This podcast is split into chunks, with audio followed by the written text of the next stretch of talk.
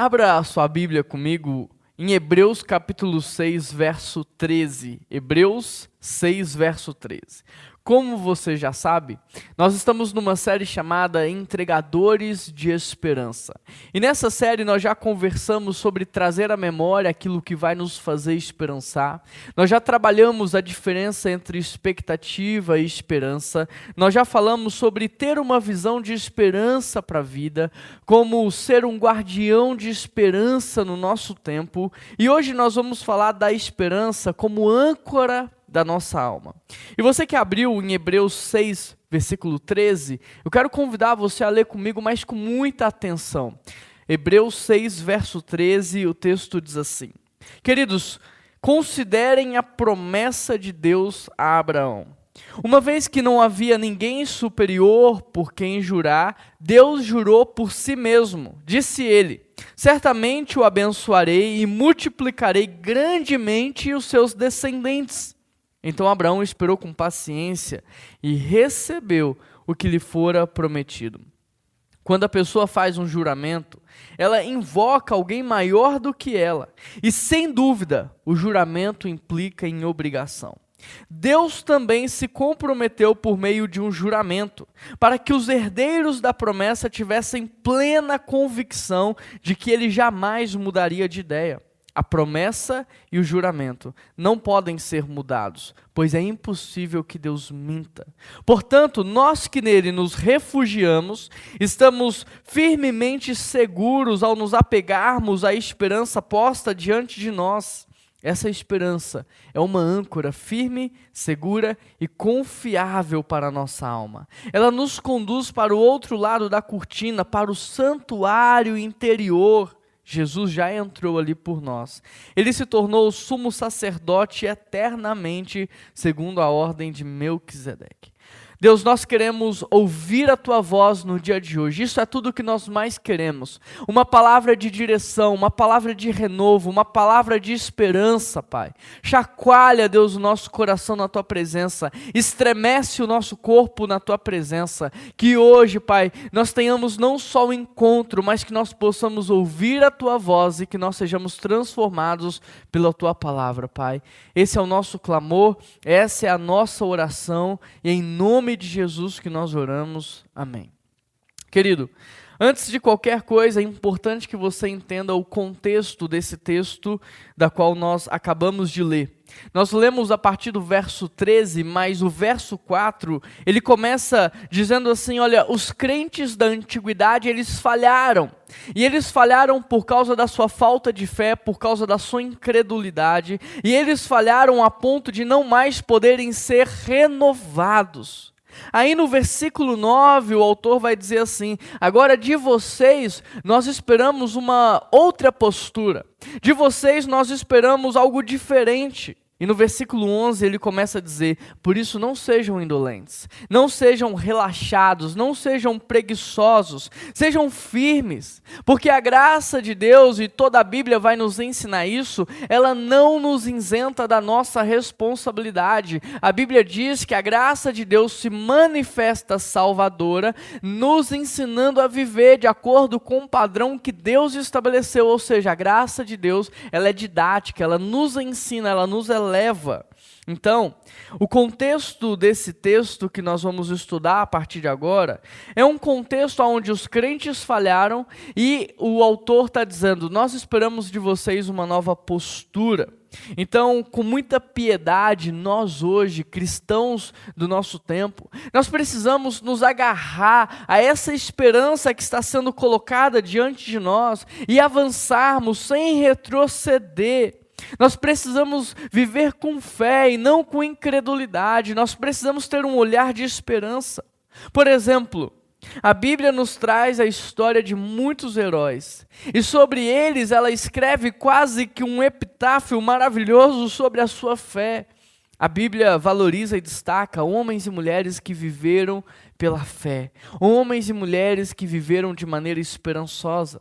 Agora, eu não sei se você está percebendo, mas esse evangelho moderno, ele está ridicularizando a fé, ele está menosprezando a esperança, e ele está tentando estabelecer no lugar da fé e da esperança uma nova virtude. ou seja, os grandes do nosso tempo, não são mais aqueles que têm uma fé firme e uma esperança exuberante. Os grandes do nosso tempo são aqueles que militam sobre questões puramente humanas e ideológicas. São aqueles que pautam a sua vida na razão, na ciência, na ideologia, no humanismo. Aqueles que pautam a sua vida em cima de pensamentos. Ou seja, o evangelho moderno, ele trocou a fé e a esperança pela atualização dos pensamentos e das questões ideológicas. Mais uma vez, o diabo está tirando Deus do trono e ele está tentando colocar o homem.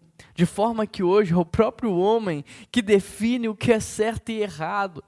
É o próprio homem que está dizendo que sexo que você deve ter. É o próprio homem que está dizendo quem deve viver e quem deve morrer. Percebe as discussões do nosso tempo? Percebe o equívoco que nós estamos cometendo?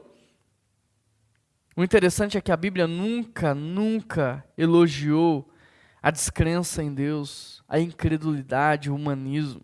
Se pararmos para pensar, nós estamos repetindo os mesmos erros do passado, e a consequência disso você já sabe, ela é trágica.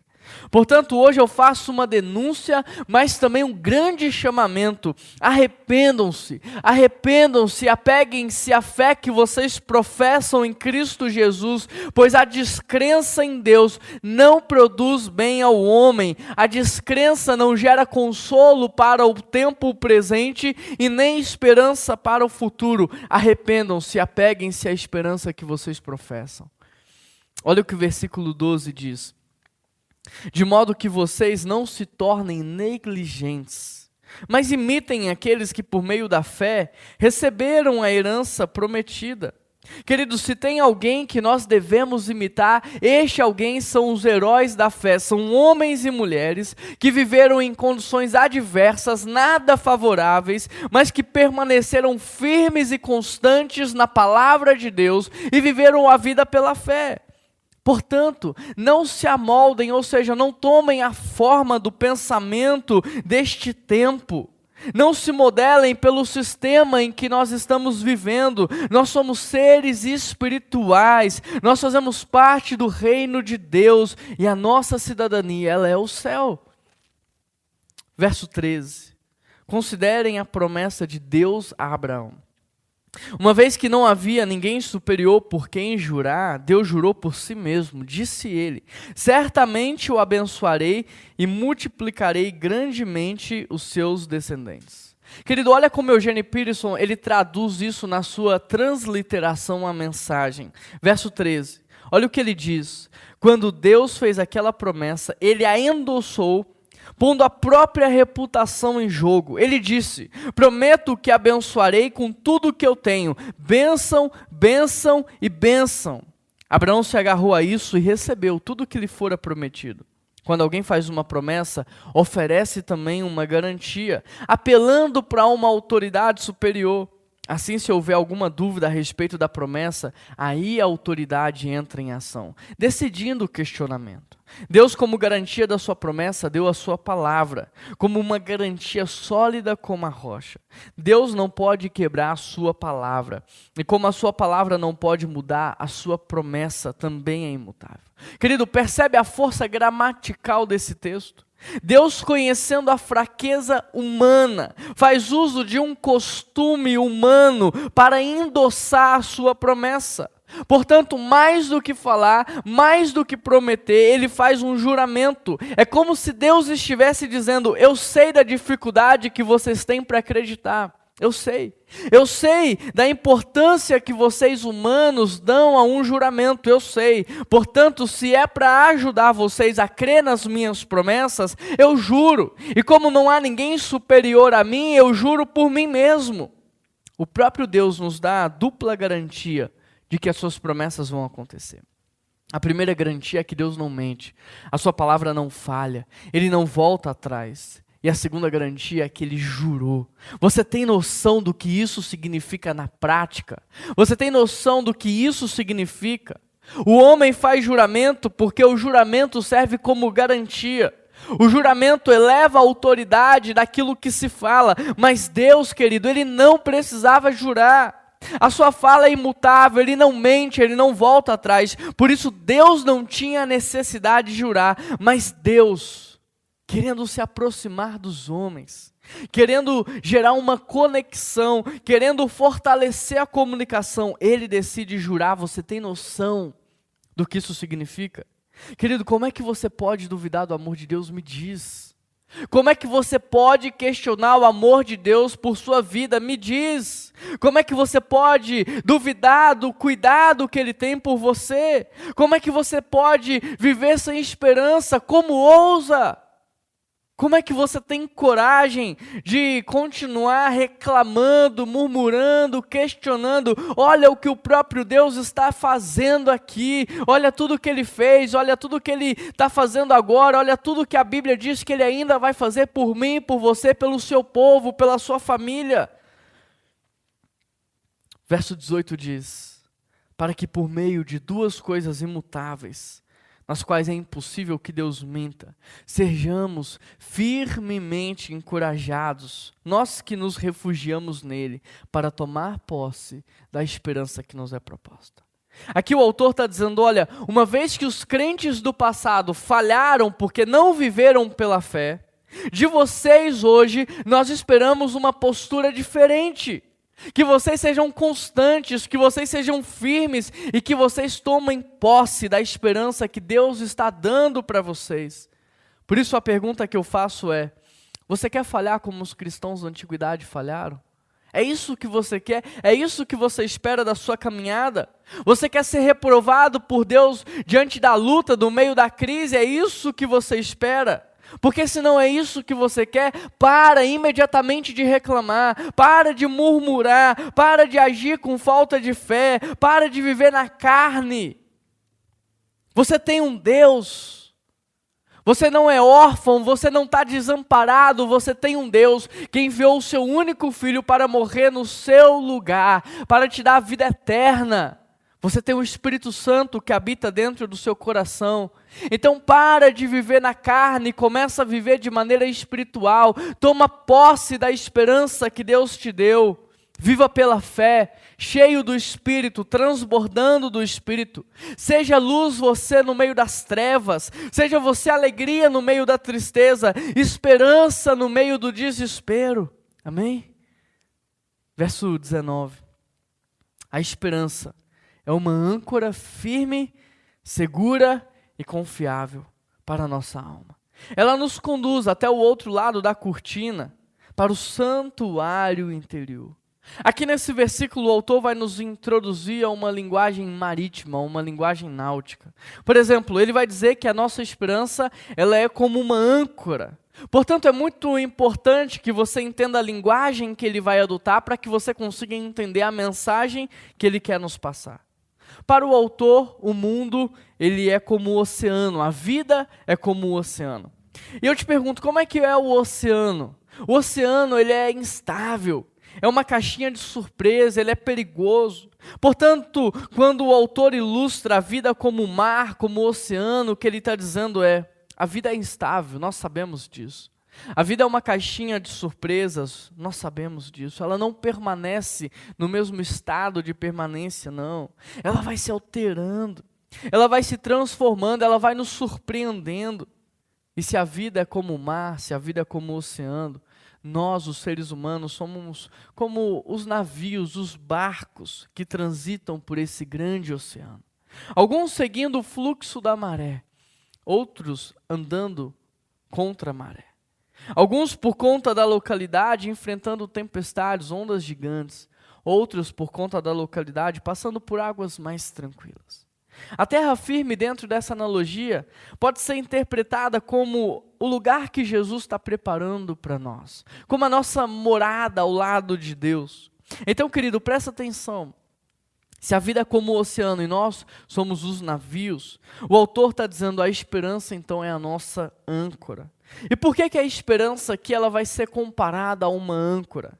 Porque a âncora, eu não sei se você sabe disso ou não, mas ela é um dispositivo de ferro que uma vez que ela é lançada às águas, ela consegue manter o barco parado.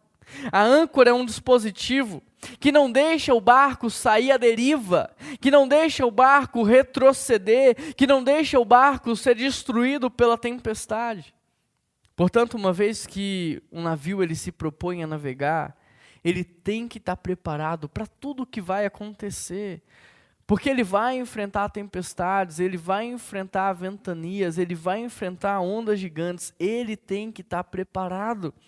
Por isso, um barco, uma embarcação, um navio, não podem sair para navegar sem antes estar equiparado com uma boa âncora. Não pode, isso é impossível. E o que, que significa uma boa âncora? É justamente isso que eu quero te explicar daqui para frente. Em primeiro lugar, vamos falar da fabricação da âncora. Eu não sei se você tem ciência disso, mas a fabricação de uma âncora é algo extremamente importante de muita responsabilidade. Porque uma âncora mal feita, ela pode levar à morte muitos marinheiros e tripulantes. Ao mesmo tempo que uma âncora bem feita pode ser a salvação dos marinheiros e tripulantes no meio da tempestade. Por isso as âncoras não são feitas de ferro fundido, elas são feitas de ferro forjado. Portanto, você, como um navio no oceano da vida, você não precisa se preocupar apenas com a sua estética, com a sua vida de aparência. Você não deve focar apenas naquilo que está acima da superfície. Sobretudo, você tem que refletir sobre o tipo de âncora que você tem. E aí eu te pergunto: será que você tem uma âncora? Se você tem uma âncora, de que tipo ela é feita? Porque se o texto diz que a nossa esperança é como âncora da alma, então me diz, de que tipo é feito a sua esperança? Como ela foi construída ao longo da sua vida? Quão resistente a sua esperança tem sido às intempéries da vida, às crises, às tempestades? No que, que a sua esperança se baseia? Porque se ela for pautada naquilo que você deseja da vida, naquilo que você espera da vida, então eu vou te dizer, você não tem uma esperança.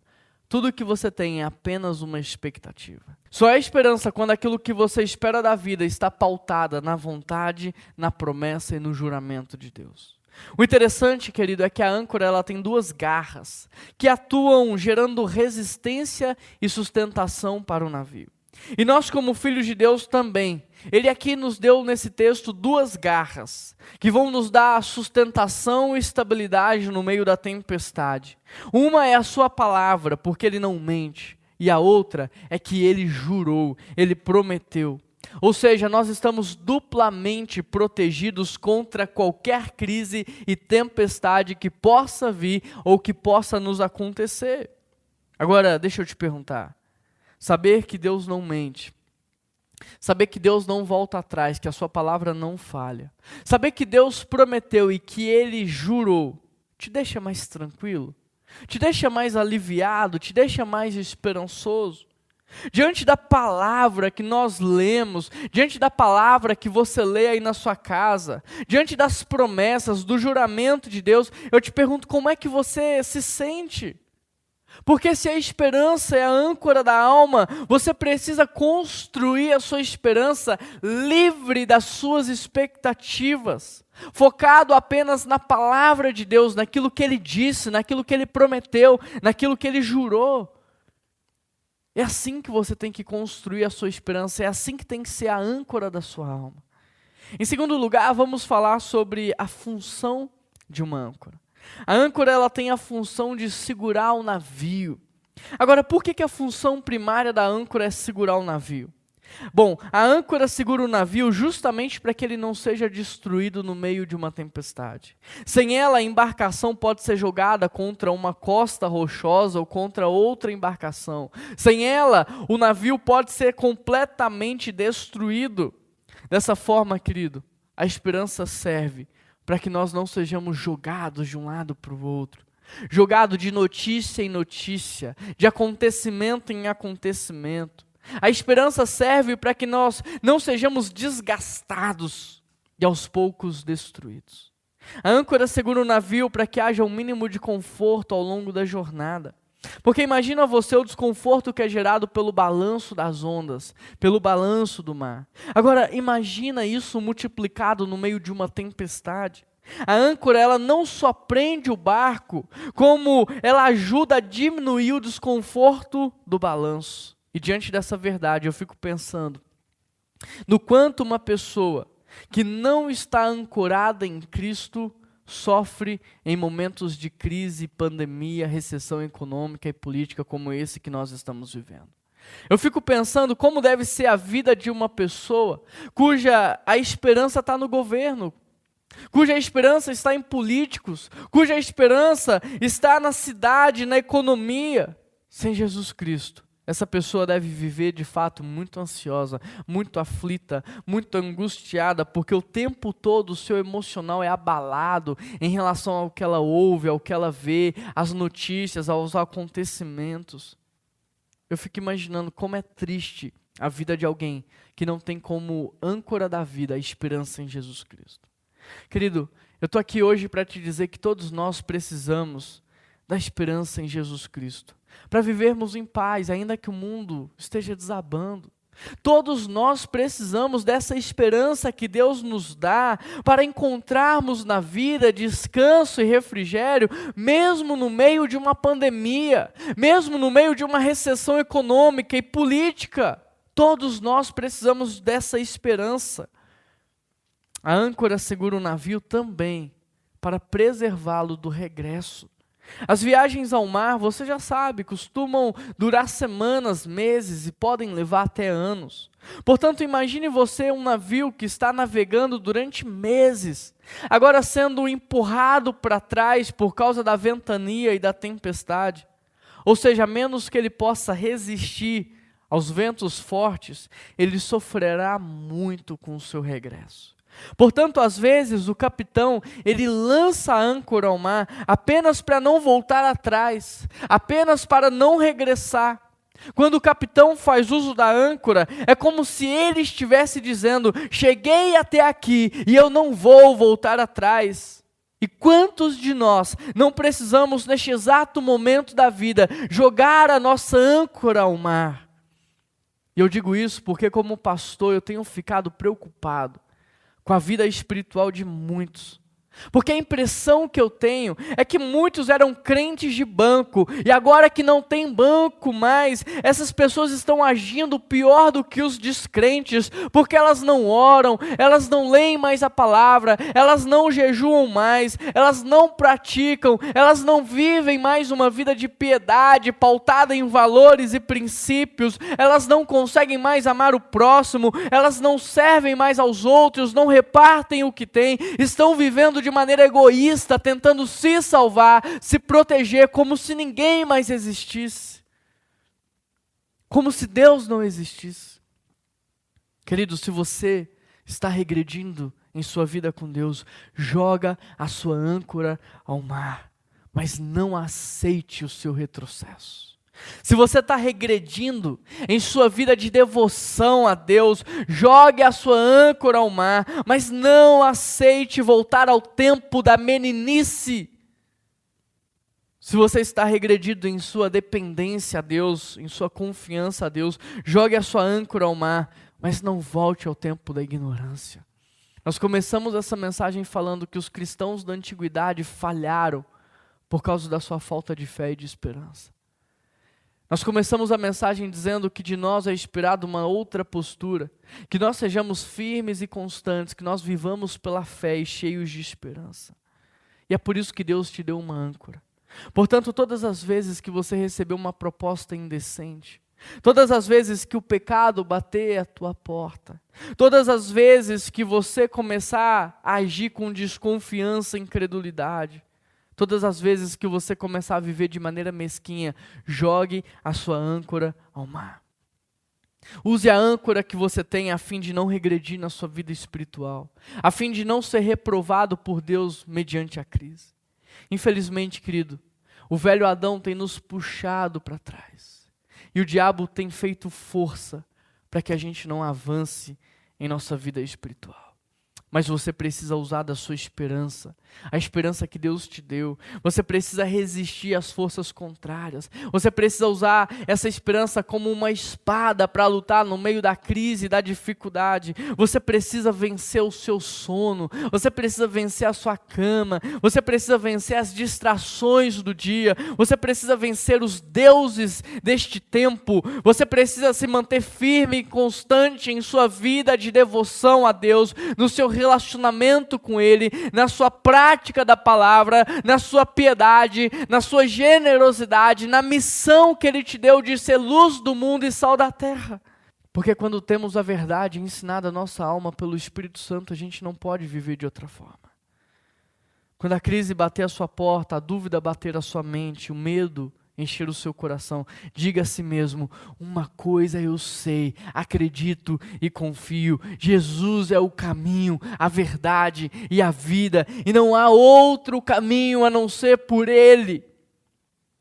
Quando a crise bater a sua porta, a dúvida à sua mente, o medo ao seu coração, diga a si mesmo: uma coisa eu sei, acredito e confio. Deus falou, Deus prometeu, Deus jurou, a sua palavra não falha, ela é imutável, ele não volta atrás. Quando a dúvida bater ao seu coração e o medo encher você, diga a si mesmo: eu creio e eu vou permanecer firme até o dia em que nós estaremos juntos no céu, celebrando a Deus. Terceiro lugar, vamos falar da sustentação da âncora. Pensa comigo, não adianta você ter uma âncora forte e muito resistente se você não tem como prendê-la à sua embarcação, ao seu navio. Para que a âncora te proteja, você precisa conectá-la à sua vida. É ou não é assim que acontece no mundo marítimo? Por isso, no verso 18, o autor diz: toma posse. Toma posse dessa esperança, ela está dada, ela foi entregue. Assuma, pegue, tome posse. Para que você entenda, deixa eu ilustrar. Imagine que você tenha sido convidado para um jantar na casa de um amigo. E aí você bate a porta, eles te recebem, te colocam num lugar de honra na mesa, e ali naquela mesa há um verdadeiro banquete. Fala a verdade. Você se questionaria do fato de poder ou não comer aquela comida? Claro que não. Porque aquele banquete foi preparado para você, para você se servir, para você desfrutar. É ou não é? Por exemplo, uma vez eu fui visitar um casal de amigos e chegando lá, eles me ofereceram um café. E eu tinha a opção de tomar o café em cápsula ou eu tinha a opção de tomar o café coado por eles. Por mais que eu gostasse das cápsulas, eu pensei assim: eu sei quanto custa uma cápsula como essa. Eu vou tomar o café coado porque é muito mais barato. E aí, meses depois, eu descobri que eles haviam ficado magoados comigo, porque eles nem gostavam tanto assim de cápsulas, e que eles haviam preparado aquilo para me agradar. O que a Bíblia está dizendo é: a esperança foi dada, a esperança foi preparada para vocês. E às vezes vocês estão vivendo sem tomar posse daquilo que Deus deu como dádiva, como presente por Sua graça. A você, querido, hoje só cabe você tomar posse de algo que já foi entregue, dado a você. Algumas versões dizem: se apeguem firmemente, ou seja, segure tão forte que nada nem ninguém vai conseguir arrancar de novo essa esperança de você. Devemos nos apegar à esperança da mesma forma que um soldado. Ele tem a sua espada nas mãos no dia da batalha. Querido, apegue-se a Cristo não é as notícias, não é o jornal, não são as crises políticas. Apegue-se a Cristo, apegue-se àquilo que a palavra de Deus diz que vai acontecer, apegue-se às promessas de Deus, agarre ao que Cristo fez por você naquela cruz, a nova vida que Ele te deu, a chance e oportunidade de você recomeçar, agarre-se à esperança que Ele está te dando. É uma bênção. É uma maravilha nós estarmos presos às verdades de Cristo, a palavra de Deus é o seu amor. É uma bênção poder usar a esperança no dia da tempestade, no dia mal, como uma espada. É uma bênção você usar a sua esperança como uma âncora no dia da tempestade. É uma bênção saber que a vitória é certa e que nada vai nos destruir. É uma bênção. Em quarto lugar, vamos falar da segurança da âncora.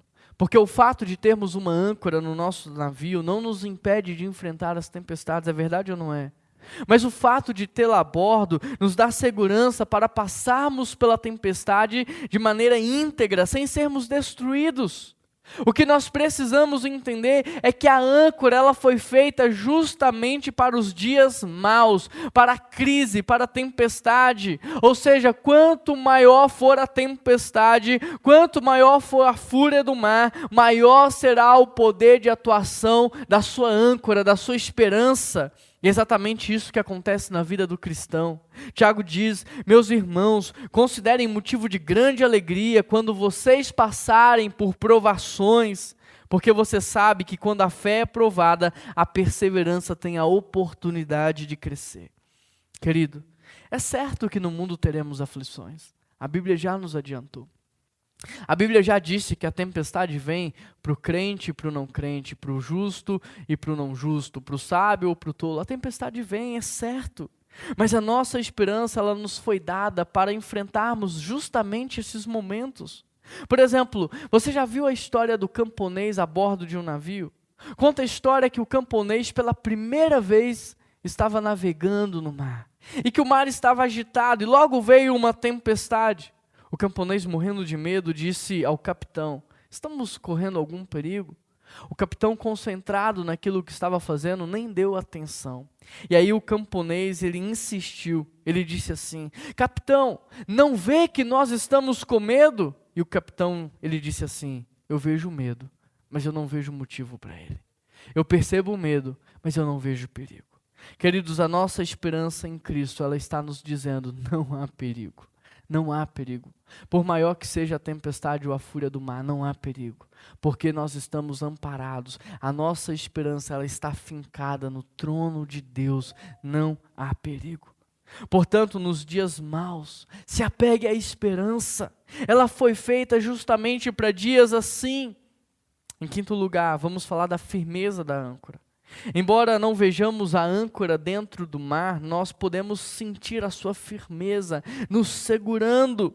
Da mesma forma, a nossa esperança ela está fincada no trono de Deus, e embora não a vejamos, podemos senti-la. Sabe fazer o quê? Nos puxando, nos atraindo para perto dele. Você tem noção que a nossa esperança em Cristo está nos atraindo na sua direção, está nos segurando firmes no caminho? Embora você não a veja, você pode sentir a firmeza dela. A Bíblia diz: Bem-aventurado aqueles que não viram, mas creram. Bem-aventurado aqueles que têm esperança, mesmo que aparentemente não haja razões para esperançar. Bem-aventurado vocês que, no meio de uma pandemia, de uma crise política, de uma recessão econômica, continuam esperançando. Em sexto lugar, vamos falar de onde uma âncora deve estar. Muitas pessoas têm a sua esperança em Cristo, mas na hora da tempestade não a usam. Na hora da tempestade deixam ela guardada. Há muitas pessoas que conhecem a palavra de Deus, que conhecem as promessas de Deus, que conhecem o juramento de Deus, que sabem o final da história, mas na hora da luta, ao invés de trazer à memória o que pode nos fazer esperançar, acabam deixando isso guardado e entram em pânico, em desespero. Querido, você precisa aprender que há momentos em que você tem que trazer à memória o que te dá esperança. Há momentos em que você tem que resgatar a sua âncora e você tem que jogá-la no mar. Há momentos certos para você usar essa âncora que Deus te deu.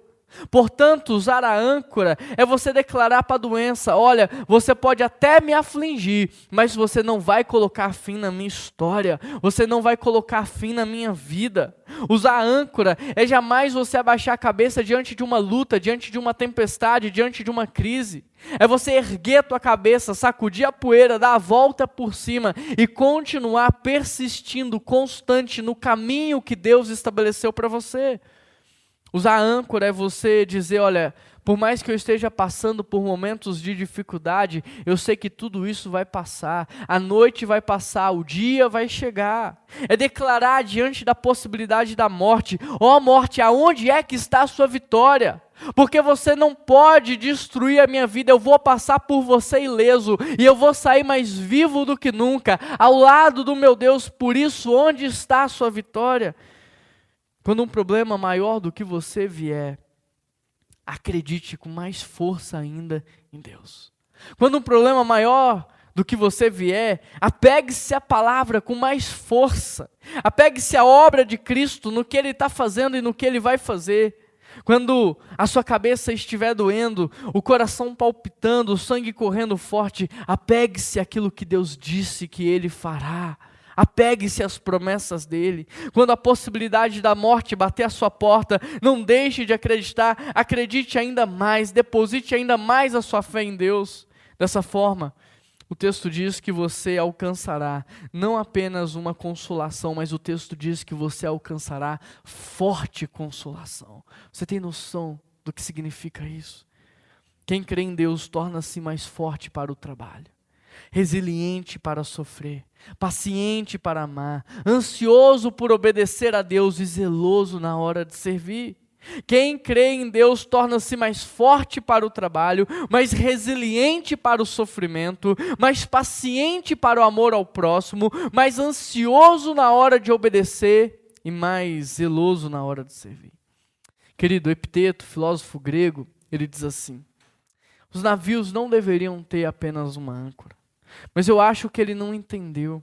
Porque a questão não é quantas âncoras você tem, a questão é o quanto a sua âncora aguenta. E eu estou aqui para te perguntar: quanto a sua âncora aguenta suportar as crises?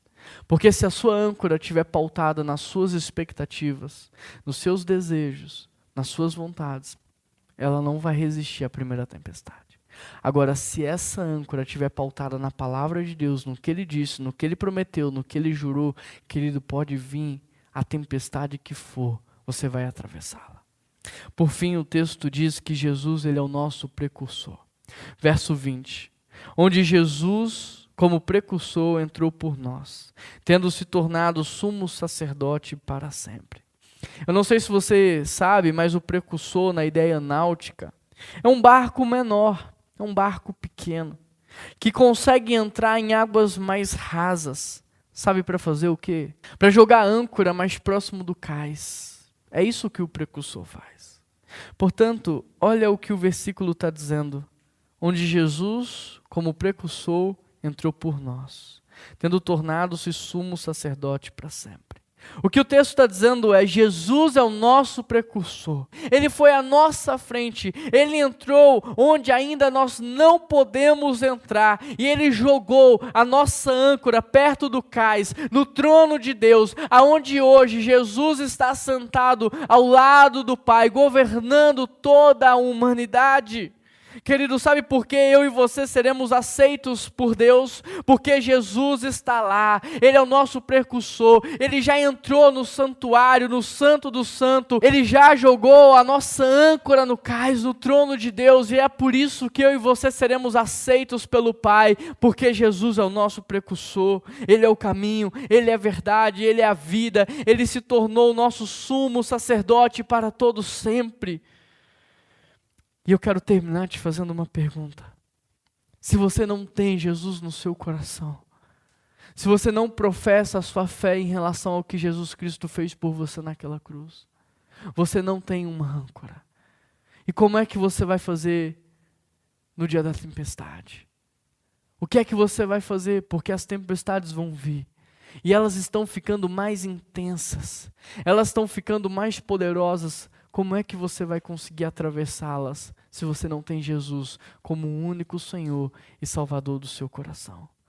Por isso, hoje eu quero fazer um duplo convite. Eu quero convidar você que tem Jesus no seu coração, mas que está pautando a sua vida em relação às suas expectativas. Eu quero convidar você a renunciar o plano B, a renunciar às suas expectativas, os seus desejos, as suas vontades Eu quero convidar você a, a se entregar como uma oferta viva a Deus, dizendo: Pai, tudo o que eu mais quero para a minha vida é a tua vontade. Que a tua vontade seja feita na minha vida, que a tua vontade seja feita na terra, assim como ela é feita no céu. Que o Senhor me ensine a usar dessa âncora que o Senhor me deu para atravessar as tempestades da vida. Mas eu quero convidar você também, que ainda não tem Jesus no seu coração, a convidá-lo para ser o seu precursor, a convidá-lo para ser a sua âncora, a convidá-lo para ser o seu salvador, o senhor da sua vida, o capitão do seu barco. Porque, querido, quando você tiver Jesus no seu coração, o mundo pode estar desabando, mas você vai estar em paz, porque você sabe quem é por ti, quem te protege, quem cuida de você. Você sabe quem é o seu Salvador. E é em Jesus que, num mundo como esse, nós encontramos alívio e refrigério. É em Jesus que nós encontramos descanso. Jesus é o caminho, Ele é a verdade, Ele é a vida. Deixa Ele ser o seu precursor. Deixa Ele te levar para a morada eterna ao lado de Deus no céu. Feche os seus olhos aí, eu quero orar por vocês. Querido Deus e eterno Pai, eu quero colocar a vida daqueles que já te conhecem, que conhecem a tua palavra, que conhecem as tuas promessas e o teu juramento. Que eles possam no dia de hoje trazer à memória aquilo que da esperança. Que eles possam no dia de hoje se lembrar de tudo que o Senhor fez. Espírito Santo de Deus nos lembra no dia de hoje de tudo que Jesus fez por nós, de tudo que ele nos ensinou e encha o nosso coração de paz e alegria, porque é fruto do Espírito. Encha o nosso coração de esperança e nos ensine a viver pela fé. Deus, mas eu te peço também por aqueles que ainda não te conhecem e que não têm noção do que é que nós estamos falando aqui. Que não tem noção do prazer que nós encontramos na tua presença, da alegria que nós temos no nosso coração, da paz que nós estamos sentindo, da esperança que nós temos. Mas eu peço ao Senhor que, no nome de Jesus, essas pessoas possam encontrar agora tudo isso que eu estou dizendo. Que o teu Espírito Santo possa entrar nesse coração que está se abrindo para o Senhor no dia de hoje. E que o Espírito Santo de Deus faça morada nesse coração. E que o Espírito Santo de Deus limpe e purifique esse coração e tire desse coração todos os sentimentos ruins, pensamentos ruins. E que o Espírito Santo de Deus possa trazer alegria, vida, paz e esperança. Que o Senhor Jesus possa ser o Salvador dessa vida e o Senhor dessa vida. E é assim que nós oramos em nome de Jesus. Amém.